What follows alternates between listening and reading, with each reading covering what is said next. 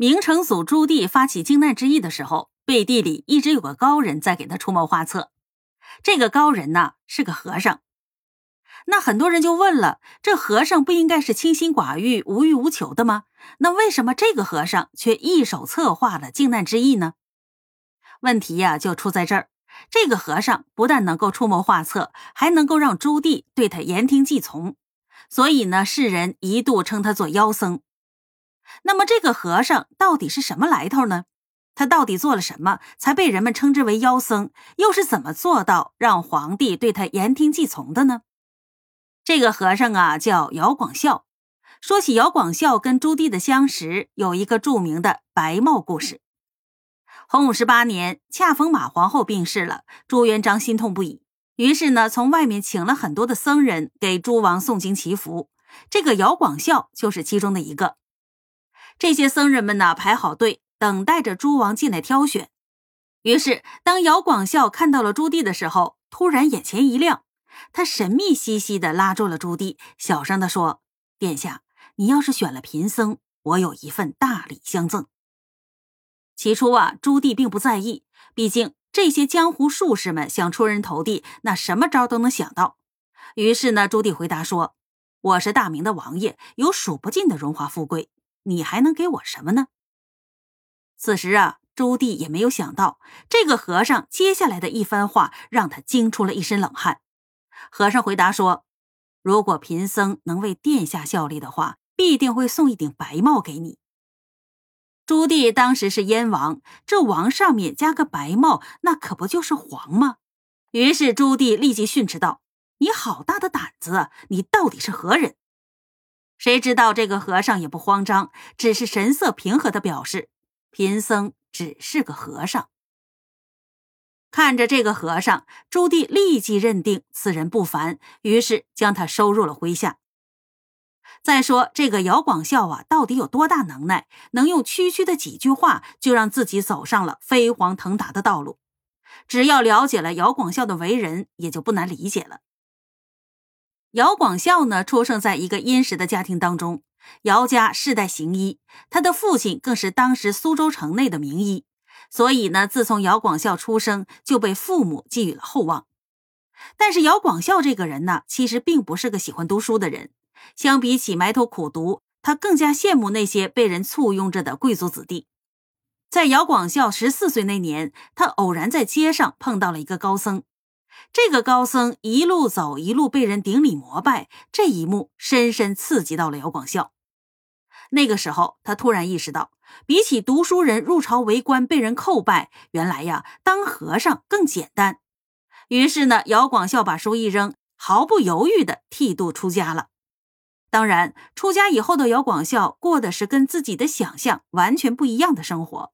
作为一个小沙弥，他每天要做的都是扫地、提水等又苦又累的活儿。照这个进度下去，自己什么时候才能被人顶礼膜拜呢？于是，心有不甘的姚广孝跑出了寺庙，找了一个道士拜他为师了。这个道士也不是个正经修道之人，他修的都是权谋、算卦、占卜等等。其实呢，说难听一点，就是个十足的江湖术士。不过这正合姚广孝之意。就这样，姚广孝跟着自己的师傅四处游历。这些年里，他也算是非常的努力了。不但是熟读了各类的书籍，博古通今，更是对人心的考察小有所成。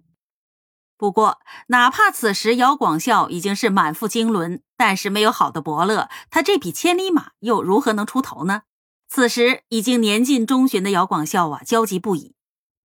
有一次在游历途中，姚广孝在嵩山寺遇到了一个相士。这个相士只是看了他一眼，就对他说：“你的眼睛呈三角，像个病虎。你天性好杀戮，将来呀，一定像是个刘秉忠一样的人。”刘秉忠是元朝时期的一个奇僧，元朝的开国功臣。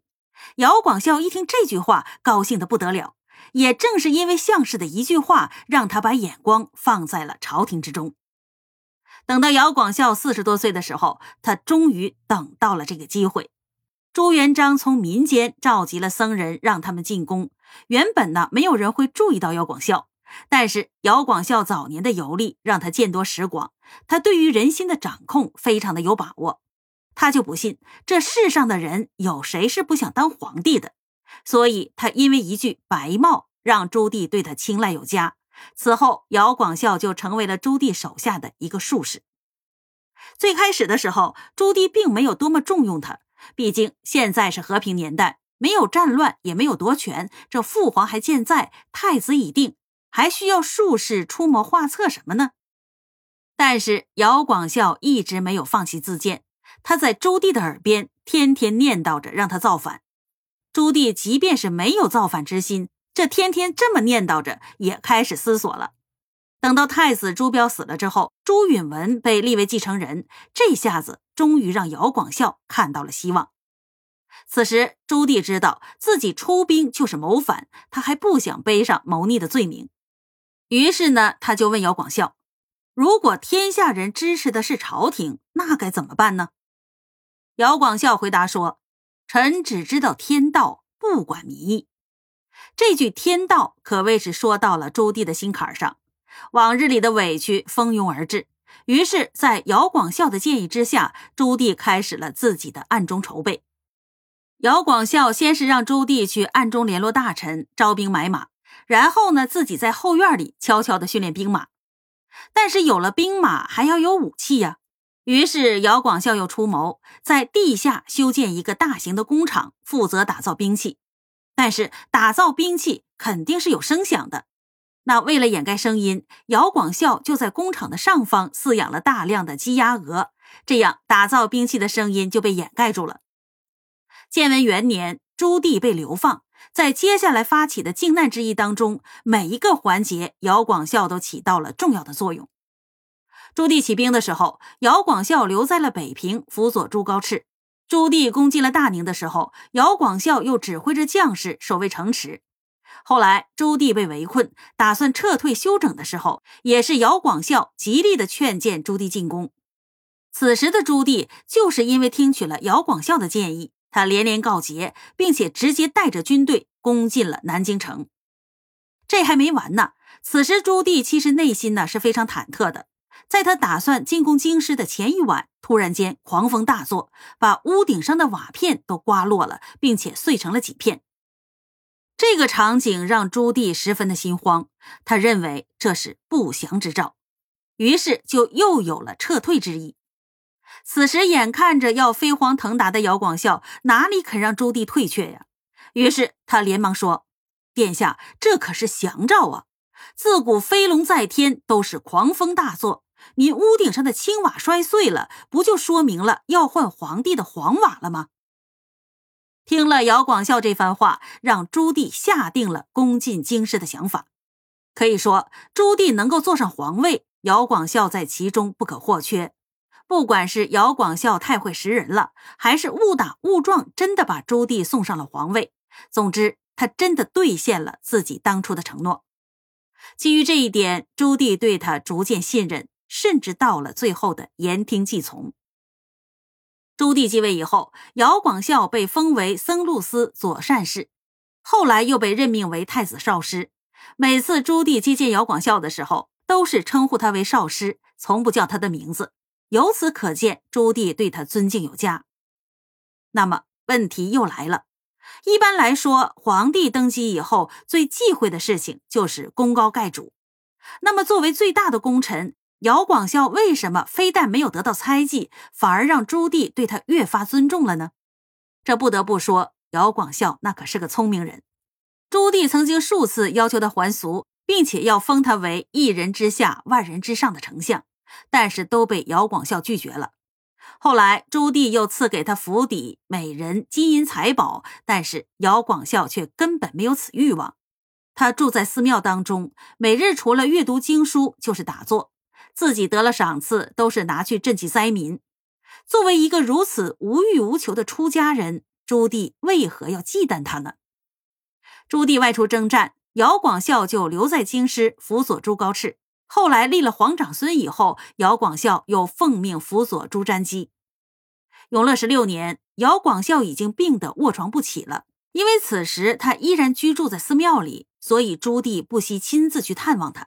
当时朱棣问他有没有什么心愿的时候，姚广孝回答说：“伯洽还在牢中关着，希望陛下能够赦免他。”这个伯洽呢是个僧人，他的身份呢有些敏感。